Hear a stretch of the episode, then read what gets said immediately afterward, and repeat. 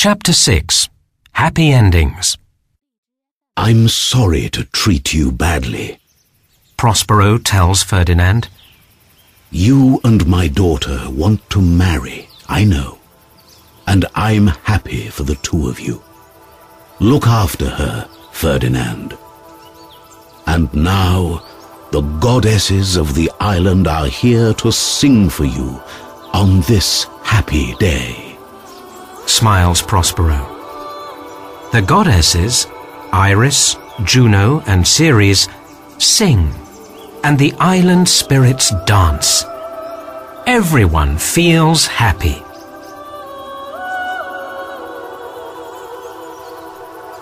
Suddenly, Ariel arrives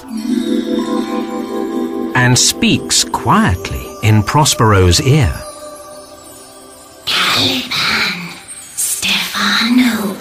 Caliban, Stefano, and Trinculo are coming to kill you. he says.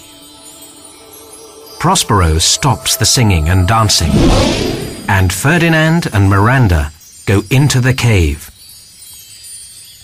Then, Prospero gives Ariel some expensive clothes.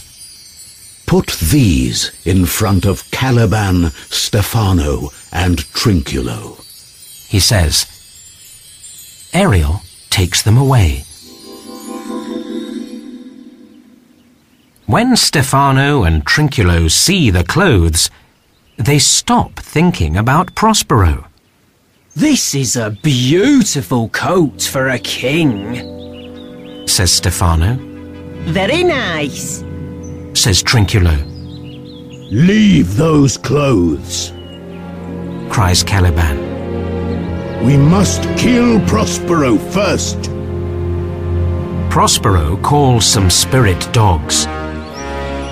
The dogs attack Stefano, Trinculo, and Caliban, and they run away, afraid. By magic, Antonio, Alonso, Sebastian, and Gonzalo arrive in front of Prospero. Well, how shall I treat these prisoners? Prospero asks Ariel. Are they sorry for their past crimes? Yes, they are. says Ariel. Now, get my duke's clothes He tells Ariel. and bring their ship here. Soon, you can be free. Yes, master. Says Ariel. Prospero's prisoners wake up. Prospero! They cry. They are very surprised when they see him. Thank you for helping me in Milan, Gonzalo. Smiles Prospero. Then he turns to Antonio and Sebastian. I know your bad hearts. He says darkly. Now, Antonio, my brother, you must give Milan back to me. You're not the Duke of Milan, you know. Ah, Prospero. My son is dead. Cries Alonso. And my daughter is lost, too. Says Prospero. My son. And your daughter. Oh, my heart is breaking. Says Alonso.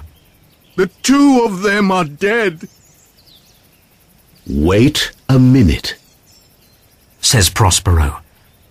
And with a smile, he shows Ferdinand to Alonso. My lost son is alive. Says Alonso. Father, this is Miranda, Prospero's daughter. Says Ferdinand. I want to marry her. Very well, my son. I agree. Says Alonso. The ship is here, master. Says Ariel. My good spirit. Says Prospero. Next, Ariel brings Caliban, Trinculo, and Stefano in chains to Prospero. Oh, master, I am sorry for following these two fools. says Caliban at Prospero's feet.